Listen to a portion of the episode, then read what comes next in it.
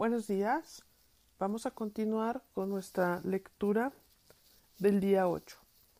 Verónica, 32 años. Mi madre siempre fue muy controladora con mi papá. Ella llevaba las riendas de todo lo que pasaba en la casa.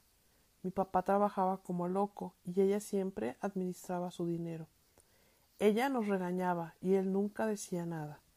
Ella siempre lo trataba mal, lo ofendía, lo hacía sentir menos, pero él nunca la enfrentaba, nunca le decía nada, siempre nos pedía que la entendiéramos. Su frase era En alguien debe haber cordura.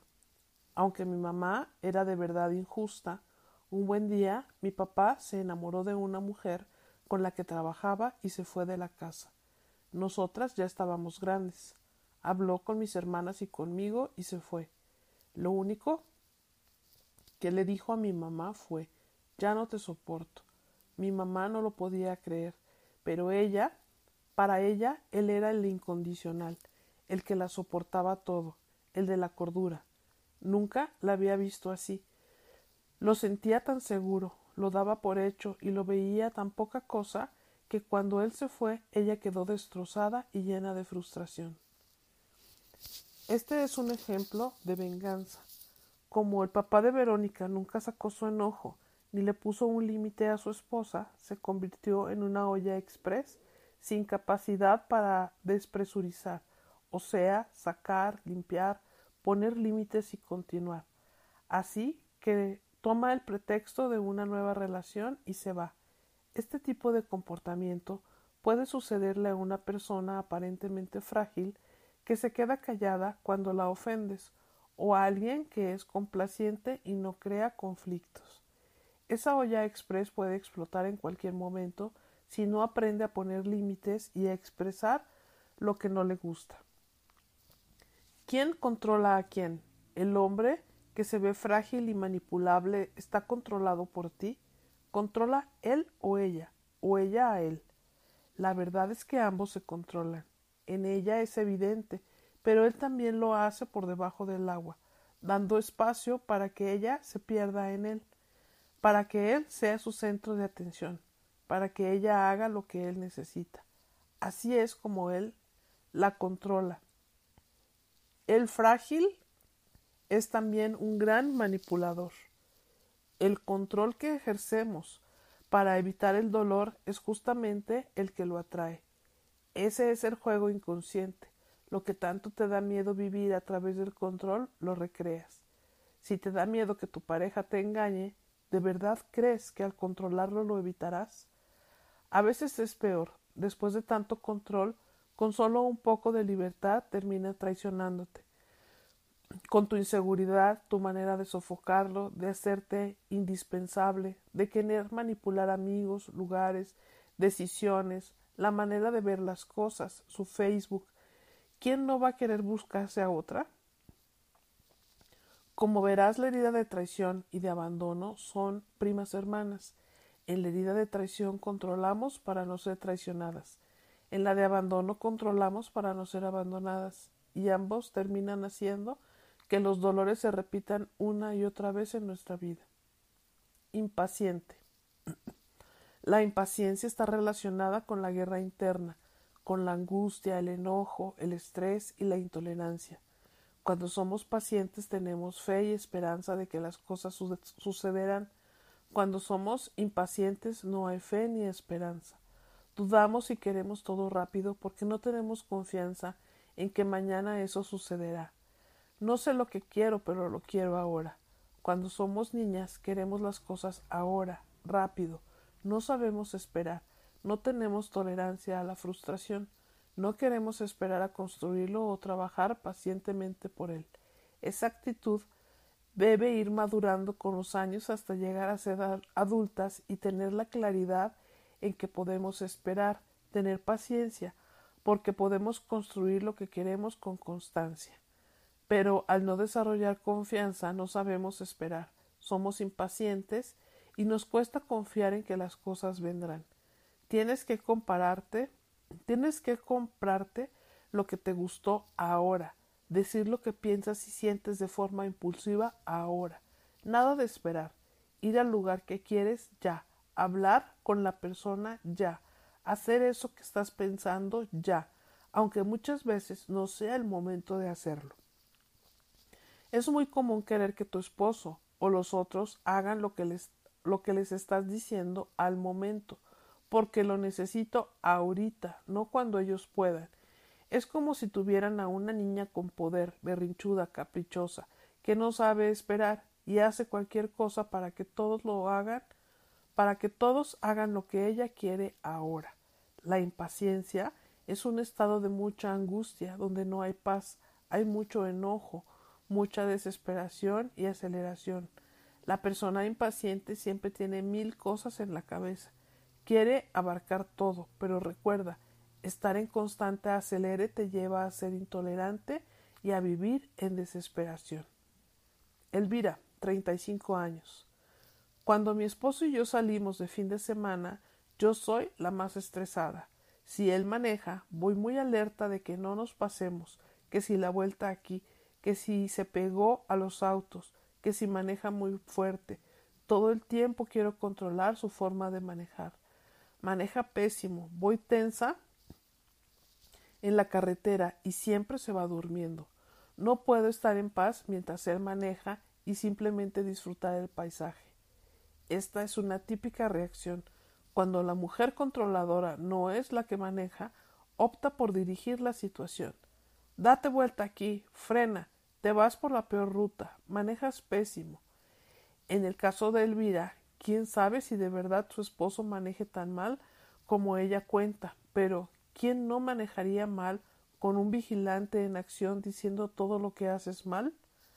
Aunque parece mentira, esta es una típica actitud de la falta de confianza que vive una persona controladora. Impacientarnos solo nos genera más enojo y frustración es un fuerte veneno para ti y para otros porque siembran sentimientos de enojo y de incapacidad y sufres las descargas de la impaciencia. Pregúntate en qué sueles ser impaciente con tus hijos, con tu pareja o con las personas cercanas, compañeros de trabajo, padres. Hazte consciente de que es, hazte consciente de esto y observa los mensajes que mandas a tu alrededor a tu alrededor con tu impaciencia. Hay un ritmo acelerado constante que no te permite vivir en paz y permitir a los demás ir a su ritmo. Intolerancia. La intolerancia es prima hermana de la impaciencia. La diferencia es que la impaciencia nace de la falta de paz interna y seguridad y la intolerancia nace de la falta de respeto a los derechos de los demás. La impaciencia es una posición de guerra y no paz en ti y la intolerancia es una guerra con el otro. La intolerancia es no aceptar al otro tal cual es, enojarte con su manera de ser, de elegir, de pensar, porque no es lo que tú necesitas que sea o la fantasía que has creado de él. Las expectativas que pones son tan grandes que idealizas a las personas y después, cuando muestran lo que de verdad son, te desilusionan y te defraudan. Pero ellos te dijeron que eran así. Tenemos expectativas porque no sabemos tolerar al otro como es. Pensamos que es mejor nuestro mundo de fantasía, donde todo está bajo control, que ver las cosas como son, pues implica confrontarse con un mundo de imperfecciones. Desarrollar tolerancia es saber respetar y querer al otro con su fragilidad, su dolor, con todo lo bueno y malo. Las personas pueden elegir ser o hacer las cosas diferentes de cómo pensamos que deben ser, y eso está bien. En la tolerancia hay riqueza.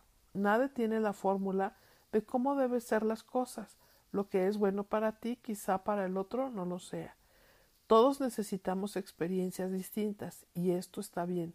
Si no tenemos tolerancia, no sabemos respetar la forma, el ritmo y la visión del otro, lo que provoca que nuestros vínculos se afecten porque queremos hacer que el otro piense, siente y haga como yo creo que debe de ser. Finalmente esto termina lastimando a los demás porque se sienten rechazados o descalificados.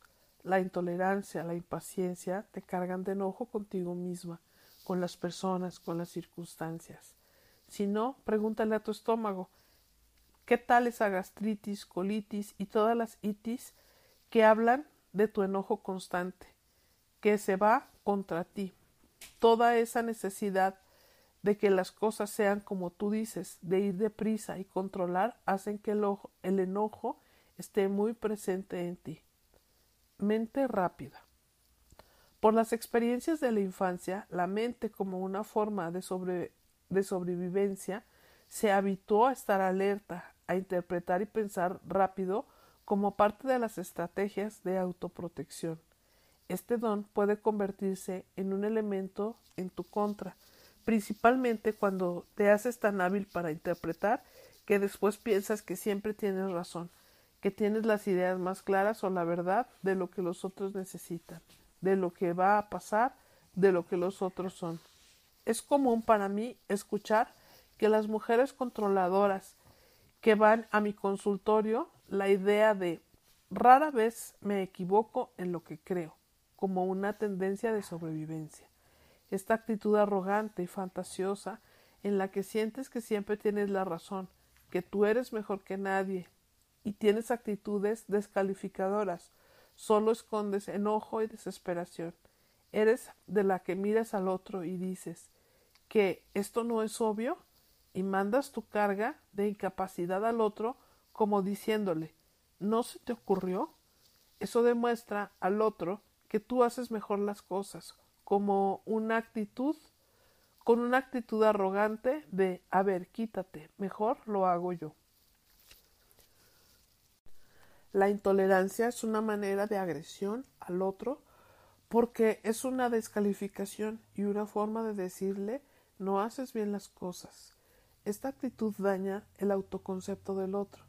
Si lo haces con tus hijos, sembrarás sentimientos de inferioridad e incapacidad en ellos. La intolerancia también es vivir muy desesperado con las personas, porque no hacen lo que deben de ser según tú, o bien no van a tu ritmo. La intolerancia es sentirte superior a los demás e imponer tu manera de ver el mundo. Si tienes herida de traición, eres muy capaz, hábil, hábil mentalmente, buena organizadora y por eso te desespera cuando el mundo no funciona así. Pero debes estar consciente de que eso no es posible cada quien tiene su ritmo y su forma. No olvides que aunque desarrollaste esta actitud para sobrevivir, no es obligatorio para todos. Utiliza la mente para controlar. Una mente adicta a pensar mal puede ser muy destructiva y convertirse en tu peor enemiga. La persona que sufre herida de traición ha desarrollado una mente muy hábil que interpreta, duda, hace conjeturas, crea los peores escenarios, enjuicia, descalifica, ve más allá de todo y no para. Todos estos hábitos de tu mente fueron recursos de sobrevivencia en tu infancia, que usas para proteger, para protegerte cuando eres niña o defenderte en alguna experiencia dolorosa del pasado. Estar alerta, alerta al entorno es como desarrollar cualidades de guerra, pensando mal, defendiéndote, atacando por muchas cosas, como para ser buena previsora o tomar decisiones estratégicas.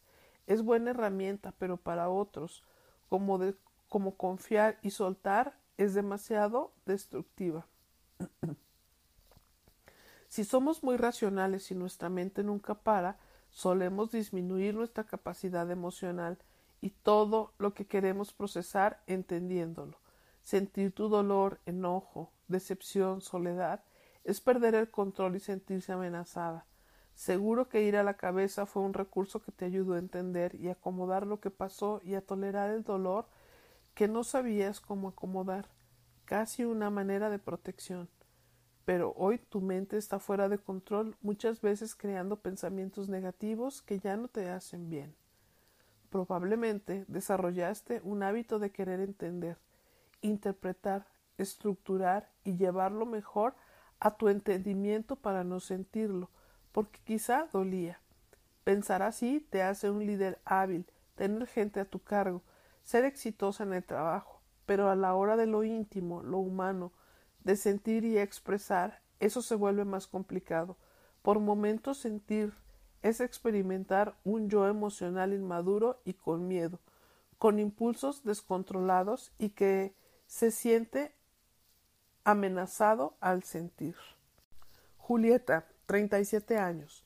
Soy directora de una empresa y siempre me he sentido muy capaz. En mi trabajo soy segura, fuerte, sé lo que quiero, sé dar órdenes y todos me obedecen. Pongo límites y suelo ser muy dura si me lo propongo. En general, soy muy exitosa en lo que hago. Toda mi vida en el trabajo me he sentido clara y fuerte. Es mi lugar seguro y donde me gusta lo que soy. Pero en mis relaciones sentimentales todo se viene abajo. Cuando tengo una relación de pareja, empiezo a ser desconfiada, a querer controlar, a dudar de lo que me dice. Soy celosa, dominante. Sale una parte de mí muy básica. Vivo una angustia tal que prefiero estar sola, porque sentir la ansiedad de no tener el control del otro da de que me mienta, de que me abandone o me engañe, es tan fuerte que prefiero estar sola. En tus relaciones afectivas, en las situaciones de vulnerabilidad, se despiertan los viejos demonios porque es el área de la niña, de la parte emocional madura o inmadura, la que eres, y se cae la máscara de ser estratega, fuerte y tener todo bajo control. Nuestro cuerpo emocional madura expresándome y conectando emociones desde tu yo adulto, o sea, sentir el dolor consciente de tus miedos, de tus impactos en los otros, de tus decisiones, de tus incapacidades. Sentir el dolor consciente es identificar todo lo que te duele, es sentir lo que limita tu parte con carencias. El dolor consciente es un dolor que se vive, se siente y cambia las realidades, alejándote del sentimiento de víctima y activando la conciencia y la responsabilidad. Mentalmente comprendes muchas cosas, pero en el terreno emocional el ritmo es otro. La mente va más rápido que la emoción. Cuando tienes reacciones impulsivas que son irracionales, es tu niña herida diciendo Hola, aquí estoy. No me he ido y sigo teniendo necesidades y hambres no resueltas. Sabemos que es muy confortante ser fuerte, exitosa, decidida, líder, segura de ti misma, lo que, lo que sabe, la que sabe lo que quiere en el trabajo, consejera, ver claramente lo que todos tienen que hacer y cuándo te toca a ti vivirlo, ser tan básica y fuera de control que te enoja contigo por no poder vivirlo como lo entiendes. Cuando dedicamos mucho tiempo a lo laboral y lo mental, corremos el riesgo de abandonar la parte de la niña o la parte emocional e ignorar a esa parte vulnerable la llevamos al inconsciente, que toma más fuerza y poder. Abandonar a la niña cuando niega tus emociones, tu decepción y tu tristeza, niegas tu vulnerabilidad y tu necesidad de amor. Eres dura y te enojas contigo misma por necesitar. Te mides con los demás para ser siempre la mejor. Te haces más la mujer de hierro. Tu niña interna de seguro está muy enojada porque tiene mucho tiempo que no la miras sometiéndola a lo que entiendes y no escuchas sus necesidades afectivas. Entonces ella es la que por momentos te boicotea. Esta es una manera de explicarlo simbólicamente, pero esta lucha es real. La imagen que te has construido de ti misma como la, la fuerte, la impenetrable, te hace esa te hace estar peleada con tu niña herida y no querer tocar ese dolor. Ver esa parte de ti que también eres y no descalificas a tu yo fuerte es fundamental. Eres ambas, solo que a una si la miras y a la otra la niegas. Entonces se hace presente de manera abrupta, con emociones descontroladas. La mente que se acostumbró a malinterpretar, a tomarse las cosas personales, enjuiciar, a descalificar, crea un estado de desconfianza y defensa que en momentos está fuera de lugar porque imagina y fantasea, o bien en ocasiones no tiene que ver con la realidad. No deberíamos pensar siempre que las personas hacen las cosas por dañarnos. No es sano tomarse las cosas personales. El otro tiene sus incapacidades. Generalmente las personas que nos rodean nos hacen mejorar no hacen mejor las cosas porque no les alcanza, no tienen capacidad, no porque no quieran. Ver los actos ajenos desde una visión defensiva llena de miedo y desconfianza, te llena de defensas porque tu mente está habituada a lo negativo, a la crítica. No pensar mal siempre te hace acertar. En las relaciones sentimentales, pensar mal te aleja de la posibilidad de confiar y vivir en paz. La mayoría de las personas no se imagina todo lo que pasa por su mente. Generan ideas catastróficas y pensamientos negativos automáticamente como un hábito. Haz un ejercicio de atención a tus pensamientos y verás que tanto tu mente crea este tipo de pensamientos. Maribel, 30 años.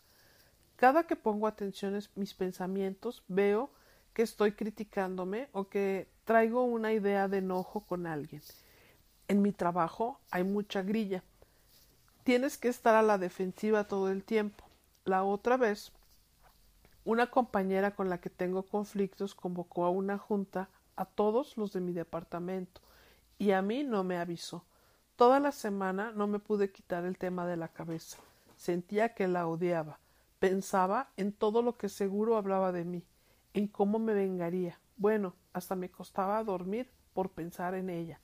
No la solté en toda la semana hasta que me puse un alto a mí misma y me di cuenta de lo malhumorada y negativa que me dejaron esos pensamientos. La clave está en darnos cuenta de que estamos alimentando nuestra mente. En este momento tenemos la oportunidad de decidir si seguimos acumulando esa basura o pensamos en algo que nos nutra y nos dé esperanza. El hábito de interpretar los actos y, y jugar a ser Freud todo el tiempo no está nada bien.